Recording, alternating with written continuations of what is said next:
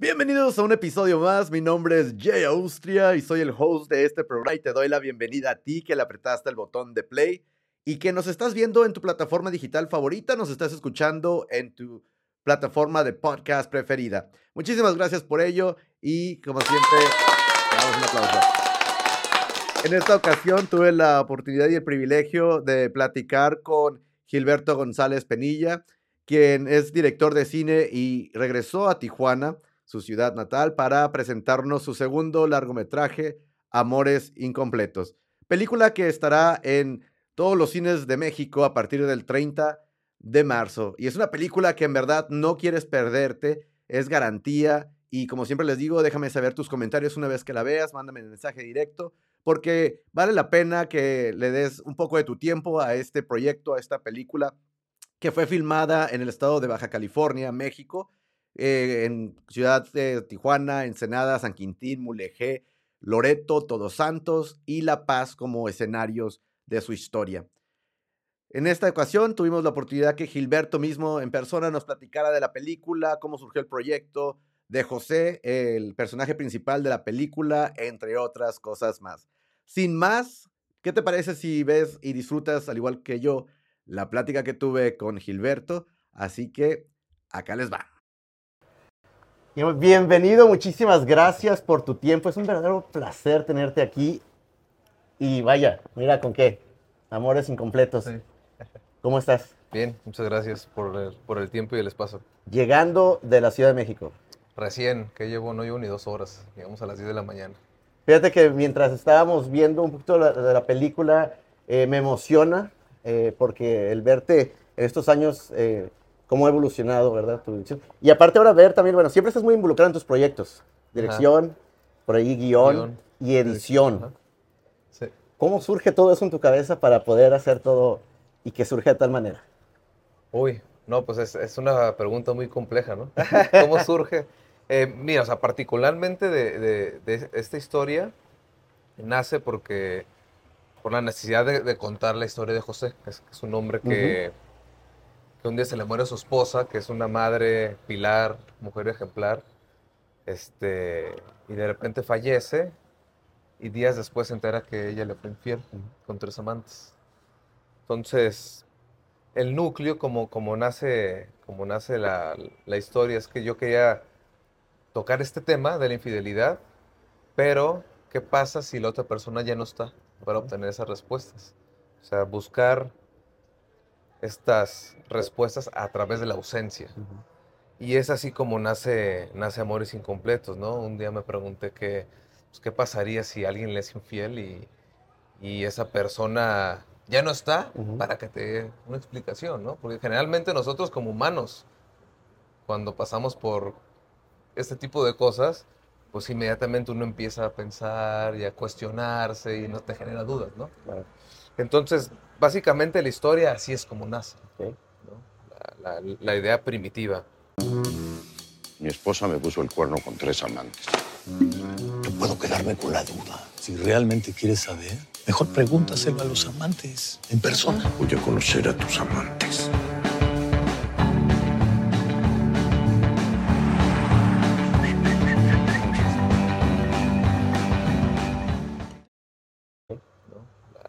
La idea primitiva. Este, ¿qué más? No, pues es que precisamente, va muy bien porque precisamente eso es lo que me llamaba la atención. En el pasado, platicando o, contigo, tú comentabas también que te gustaba explorar mucho lo que era el núcleo de la familia, las relaciones. Pero en esta me llama la atención que ahora sigue siendo de la familia, pero ahora das el, el, giro a lo que acabas de comentar. Anteriormente me acuerdo de un personaje que tú habías hecho basado en un señor que tú veías eh, cerca de tu casa, por ahí. Sí, sí, sí. ¿Esta historia surge ficticia entonces o tenías alguna idea? Obviamente no voy a decir nombres, ¿no? Pero... sí, pero lo que pasó con los hamsters es que eh, ahí el, el, papá me nació porque enfrente de, la casa de mis papás había un señor que siempre llegaba con un periódico y se pasaba horas leyendo el periódico ahí y luego se iba. Entonces de, ahí nace, por ejemplo, la historia del papá en los hamsters.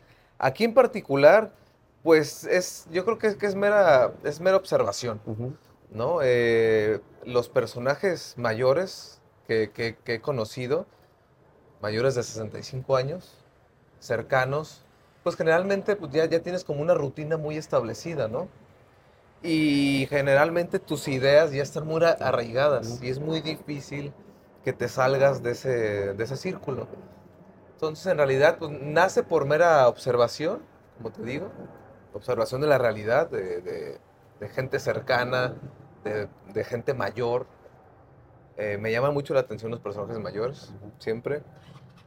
Creo que es, es más difícil cuando estás grande según yo, eh, cuando te pasa algo, como que es más difícil adaptarte a los cambios, ¿no? Uno, uno de joven, de pronto tienes más herramientas y te vas formando conforme vas evolucionando y creciendo.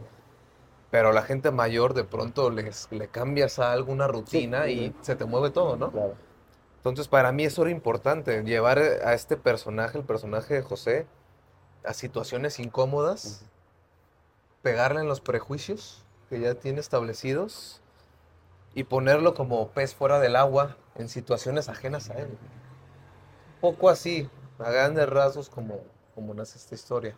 Y desde el momento que empiezas a desarrollar la historia de José, ¿tenías ya pensado eh, en los paisajes, que es como, eh, siempre comento, comentamos hace rato, el orgullo baja californiano que, que tú nos representas en este aspecto, pero en particular esta película que abres un poco más eh, la filmación en diferentes por todo Baja California, por decirlo así.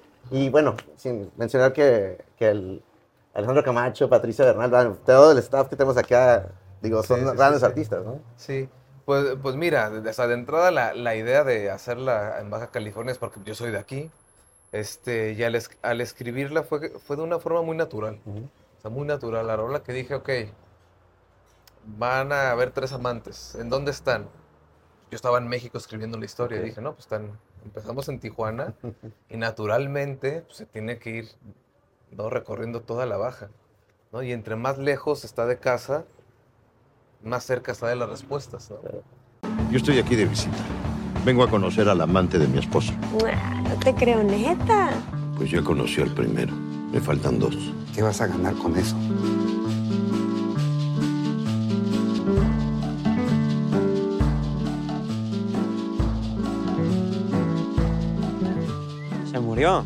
Nomás le dio la pálida.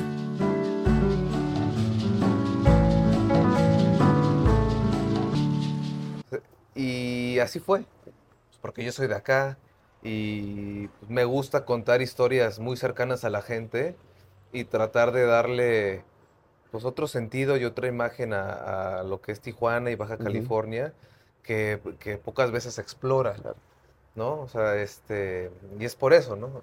Fue de una manera muy natural. Por otro lado, yo había hecho este viaje hace bastantes años, lo había hecho hasta Mulegé. Ok. Pero fue en un camión. En realidad no, no fuimos parando. Entonces también quise obligarme a hacer este viaje. Claro. Lo terminé haciendo como tres o cuatro veces en un periodo de un año. Wow. Este, y así nace, ¿no? También es un poco también el amor que le tengo a, pues, a la ciudad. Yo me fui en el 2007 a vivir a, a la Ciudad de México pero pues inmediatamente al escribir esta historia, pues me vino. Pues, claro, está en Tijuana y vámonos, todos se abajo. Y, se agradece bastante porque siempre en tu trabajo ha reflejado el, el, dar la escena de Tijuana, como dices, desde tu ojo, desde una, una, perspectiva diferente que no es la clásica que nos ponen siempre aquí en, la ciudad, ¿no? Y, y, los paisajes que tenemos en la baja es increíble. Ahora, hablando un poquito también de los personajes, cómo, cómo es dirigir a, estos talentos que tienes ahí eh, eh, enfrente de ti. Dices, bueno, iniciamos. Pues, pues mira, eh, cuando llegamos a, la conclusión de que, de que Camacho fuera el protagonista, sí siente de, pronto en conflicto y decía, puta, pues ¿qué, ¿qué, le puedo enseñar yo a Camacho? Se va a dejar dirigir. Es, un, es un hombre que ya pasó por teatro, por televisión, por cine y tiene una gran experiencia, ¿no? Entonces sí, sí me lo pregunté varias veces y me asusté un poco, en realidad. Nos conocimos en un bar, un bar, una cena, y estuvo muy padre porque a la hora que nos sentamos me dice, Gilberto, me dio la mano, mucho gusto, me encantó tu película cuando la hacemos. Así me dijo, ah, literal, así me dijo el día que lo conocí. Así, me encantó tu película cuando la hacemos. Entonces, pues, ahí, ahí me ganó. Y, para esto yo ya había visto videos de él, había visto entrevistas de él y las cosas que había hecho. como para escuchar la voz y, y ver, ver, ver su físico, ver su rostro y convencerme, ¿no? Y pues sí, dije, es que es él. A la hora que nos sentamos y nos conocimos, pues sí, inmediatamente entendió el personaje y dijimos, pues claro, él, él- él- él- tiene que ser. Tiene que ser. pues. Y, y, pues para mí fue, fue muy sorpresivo porque a pesar de la trayectoria que tiene Alejandro, pues es un hombre muy generoso, que, que estuvo las seis semanas de rodaje completas, porque todos los otros actores, Sí. como Patricia Bernal, Silverio Palacios, Joana Murillo, este, Hernán Mendoza, todos llegaban a, a Ensenada o a La Paz o a Todos Santos, donde estuviéramos, y se iban. Claro, grababan y Sí, sí, siguiente sí. escena, bueno, nos vemos, Sí, ¿no? incluso Gabriela Roel hace un, un- un papel pequeño. Llegaban y se iban. Y el que estuvo todo el tiempo, las seis semanas, fue Alejandro Camacho. wow. Y pues, Alejandro Camacho, que tendrá sus 67 años, 65, 67. Y sí decíamos, va a aguantar. Sí. No, para mi sorpresa aguantaba más que yo. O sea, era, era, era el primero que estaba a las 5 de la mañana listo para filmar. Y al final terminábamos el rodaje y vámonos a hacer una hamburguesa, un mezcal. Y yo, no, espérame, no. Entonces tiene una energía muy, muy fuerte, Alejandro, pero sí fue muy, fue muy bondadoso en realidad. Fue, fue un placer trabajar con él y con todos, ¿eh? Creo que todos los actores son actores conocidos, este, ya probados en el cine y son grandes actores y todos lo hicieron un personaje pues, bastante bien todos. O sea, no, no, no desentonan nadie, están, están muy bien. Y pues sí, Como, eh, vaya, director, editor, escritor, ¿cuál es el reto o las ventajas de estar tan sumergido eh, en el proyecto tal cual? Eh, pues mira, con, yo generalmente edito también para, para vivir, he editado películas y series. Y eso te da tablas a la hora de dirigir. Sí te da, te, te da bastante conocimiento a la hora de poner la cámara, porque como que ya ti- tienes más claro cómo cortar y qué necesitas para, cortar, para contar cierta escena, ¿no? Entonces, po- por ese lado sí es una ventaja ahí que, que tengo. Sin embargo, no es fácil. O sea, sin embargo, no es fácil. Claro. Este, pero sí, yo, yo, yo creo que editando es, es donde, es donde más aprendes de- para dirigir Muy en bien. edición. Porque ahí, ahí ves todo, ves por qué funciona la escena, por qué no funciona, qué le hizo falta a la escena para que funcione o por qué está bien hecha. Entonces es como muy revelador cuando uno edita. Y ya que tienes este proyecto en las manos, lo ves, lo sacas, lo pones, y que ahora va a estar pues ya estrenándose muy pronto. Eh, en este caso, en, en personal, ¿qué te dejó la película? Este, cada película, cada proyecto se Sí, aprende sí, algo, sí. ¿no? Sí, pues eh, eh, fue, fue una experiencia, fue complicado hacerla, o sea, sí, fue, fue complicado, este, fue un poco cansado porque pues, a la par yo estaba viviendo un proceso personal ahí con, con mi mamá, entonces era, era, era luego difícil estar en el, en el rodaje y estar este, al pendiente de, de mi mamá, pero pues me deja la satisfacción de que a pesar de que tuvimos bastantes pues bastantes cosas en, cron- en contra. Como te digo, éramos casi 100 personas Wow. eh, grabando en Ensenada, cuatro semanas, y luego haciendo el viaje otras 80, dos semanas completas hasta bajar. Eh, coordinar vuelos, coordinar Claro. equipo técnico, la gente que viajara. Pues a pesar de el, el- el presupuesto que nunca alcanza, ¿no? sí, sí. Y uno tiene que estar siempre Ajustándolo ahí. ajustando cosas. O sea, a pesar de eso, creo que logramos una película que, que, pues, que sí refleja mucha honestidad. Este, es una comedia que creo que le ha ido bastante bien con la gente, le ha ido bien con la crítica y tiene una parte muy humana que creo que, la- que la gente se va a sentir identificada. Y yo creo que, que con eso me quedo, ¿no? Que a pesar de, a, pesar de lo complicado que, que fue hacerla, pues creo que el producto ahí está y funciona. Van a ver a Alejandro Camacho como pocas veces lo han visto. Este, en verdad los va a sorprender. Este, van a ver la baja como pocas veces se Ujú. retrata. Porque luego pues, llegan producciones de fuera y se van mucho a los clichés de Claro. Tijuana o de Baja California, ¿no? Entonces sí la, va- la- la- la van a ver con Sí, una visión muy, muy cercana y con mucho cariño, en realidad. Qué bien. Y ahora, bueno, en este caso, como habías mencionado, casi la mayoría de tus proyectos que te conozco eh, hace clic con el público porque tiene esa parte humana. Creo que, Sí. que tú retratas muy bien eso. Esta obviamente no es la excepción, pero ¿cuál crees que también adicionalmente esto sea lo que tus proyectos generan y que mueven al, al- al público? Pues mira, a mí me gusta mucho la comedia. Es algo que ya llevo como 20 años desarrollando, intentando hacer historias que sí tengan una vena personal, pero que a la vez sean digeribles para la gente, ¿no? Porque tampoco mi intención es hacer historias rebuscadas o complicadas o que el espectador la vea y diga, no entendí un carajo, ¿no? No, sino todo lo contrario. Este, me gusta explorar historias cotidianas que sean cercanas a la gente y que sí, que sí tienen un toque personal Ujú. en realidad sí, sí, sí tienen un mensaje implícito, pero que sea digerible para el espectador, ¿no? Y creo que a través de, de la comedia he encontrado un vehículo con el cual el público se identifica. Con la risa se identifican. Claro. Ya que pasa el camión. Sí, sí. Ya. Y, y el personaje de José, digo, creo que es un personaje muy humano, muy. que, vaya, eh, a, a la edad que está mencionando mucha gente, es una película para, para bastante de todas las edades, podemos Sí, decirlo, pero creo que todos en un momento nos vamos a poder reflejar también con José, ¿no?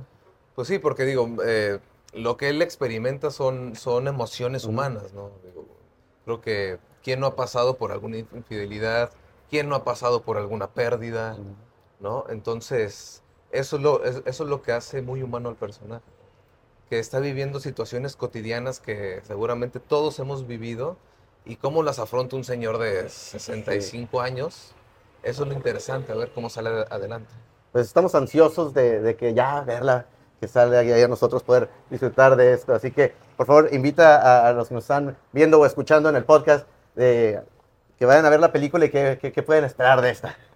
Pues eh, la película se estrena el, el 30 de marzo en salas de todo México y vayan a verla, van a, van a, van a ver una comedia muy humana, eh, muy cercana, eh, van a reír, van a reflexionar, este, se van a conmover también y sobre todo van a ver retratada la baja de una forma que pocas veces se ve. Y estoy seguro que la van a disfrutar mucho. Entonces, vayan a verla. Pues muchas gracias por tu tiempo, por estar aquí, de regresar ahorita, llegando directamente a la entrevista. La verdad que es un privilegio y estamos muy orgullosos de, de que hayas hecho esto porque nos sigues representando a todo el Estado, ¿no? Como un, un punto de vista diferente como el que mencionas y estaremos atentos de la película y los proyectos que se vengan. No, pues muchas gracias. Pues, Gracias por el tiempo. Nos estamos espacio. viendo y como siempre decimos, nos vemos en el cine. Mira que ya amaneció. Yo quiero soplarle. Llenas todo de baba. Se van porque quieren, ¿eh? No deberías de ser tan duro con ellos. Que aprendan. Buenos días. Bueno, ya, carajo. Era una buena mujer. Siempre tenía un consejo para todos. La primera vez que fue infiel fue en Ensenada con Rodrigo Sánchez. Mi esposa me puso el cuerno con tres amantes. No puedo quedarme con la duda. Si realmente quieres saber, mejor pregúntaselo a los amantes en persona. Me voy de viaje. ¿Tú de viaje? Pero si ni te gusta viajar, papá. Voy a conocer a tus amantes.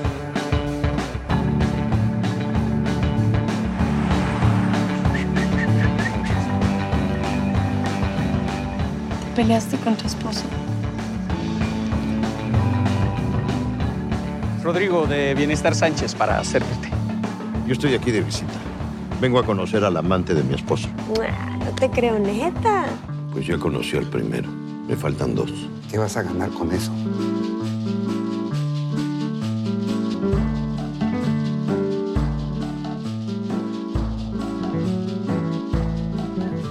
Se murió. Nomás le dio la pálida.